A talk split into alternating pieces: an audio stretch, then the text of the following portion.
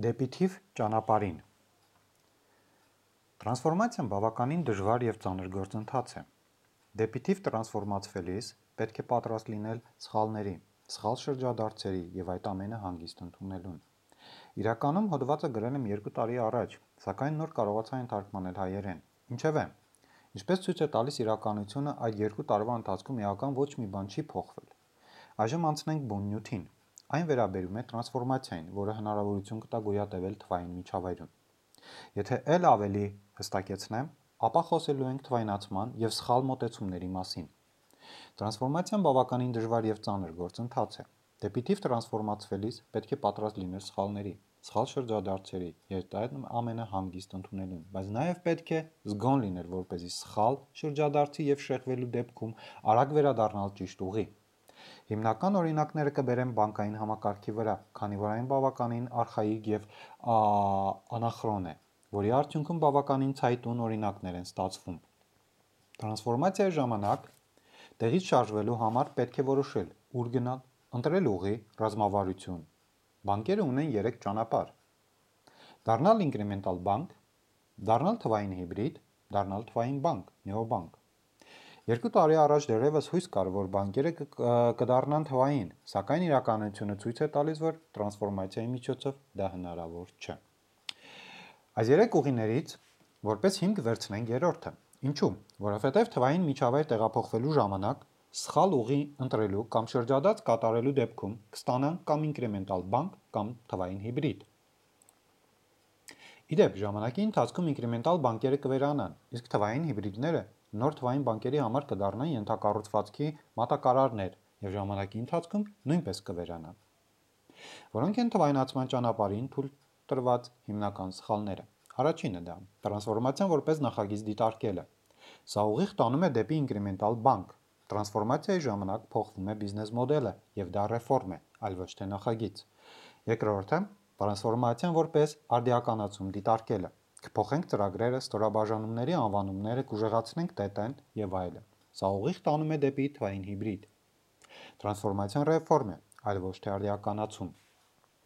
Ինչ է իրենից ներկայացնում ռեֆորմը, բարեփոխումը։ Բարեփոխումը ենթադրում է էական փոփոխություններ օբյեկտի գործառնության տրամաբանությունում։ Հնարավոր է հիմնարար սկզբունքների փոփոխություն, որոնք թույլ կտան ստանալ լիովին նոր նոր ելքային արդյունք եւ լիովին նոր օբյեկտ համակարգ։ Այս դեպքում բարեփոխումը փաստորեն հիմնային գործընթացների, ավանդույթների եւ այլնի արմատական փոփոխությունն է եւ ինչպես երևում է նկարագրությունից, մեկ քայլանքո այն կողմ եւ կհայտնվենք սխալ տեղում։ Հաճախորդները նրանց փորձառնությունը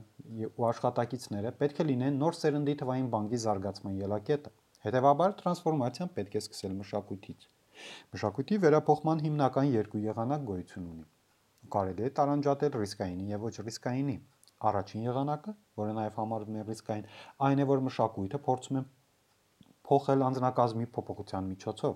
Վիճակագրորեն մշակույթը փոխելու համար հարկավոր է փոխել աշխատակազմի առնվազն 2/3-ին, սկսած թոփ ղեկավարներից։ Եթե ոչ, ապա մշակույթի փոփոխությունը կտևի 3-ից 10 տարի։ Սա կարող է ճգնաժամի բերել։ Երկրորդ եղանակը, որը ոչ ռիսկային է, դա դուստր ընկերության կամ առանձին եւ ինքնաբավ միավորի ստեղծումն է, որը կունենա կամ որտեղ կձևավորվի իր մշակույթը։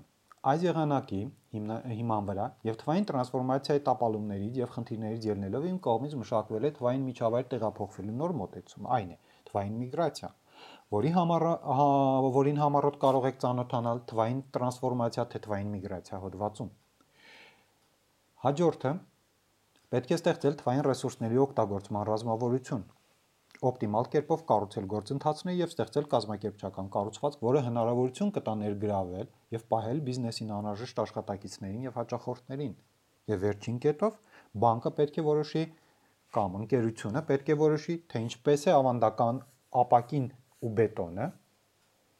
այսինքն մասնաճյուղերը, տեղափոխում նոր թվային կառուցվածք, միգուցե այն այլևս անհրաժեշտ չէ։